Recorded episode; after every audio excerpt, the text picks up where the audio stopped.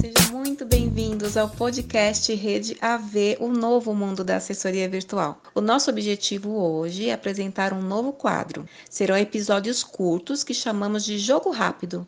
Nesses episódios, vamos focar nos serviços que os assessores virtuais podem oferecer para os seus clientes. Então, a nossa estreia começa com os serviços financeiros.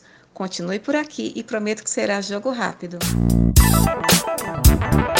Pensando em serviços financeiros, muitas vezes imaginamos ser um bicho de sete cabeças, mas não é. E para quem não tem muita intimidade com números, é capaz sim de realizar essas atividades.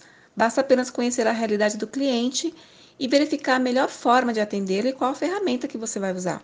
Por exemplo, quais os tipos de atividades dentro da área financeira podemos trabalhar?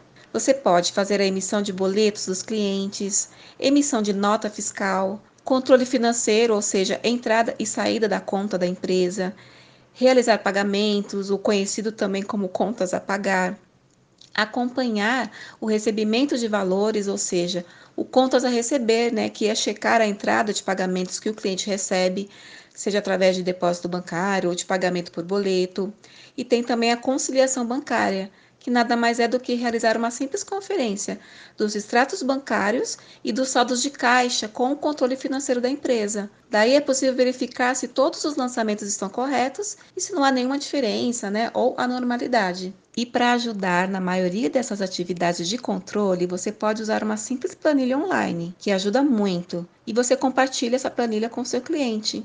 Assim fica até mais fácil de acompanhar e conferir as atividades. Mas, se você ou seu cliente preferir, também há diversas opções de sistemas de gestão financeira simples e acessíveis para realizar esse gerenciamento. então, ficou mais claro? Se você tiver dúvidas ou sugestões, é só acessar as nossas redes sociais e deixar seu comentário, combinado? Um grande beijo e até a próxima!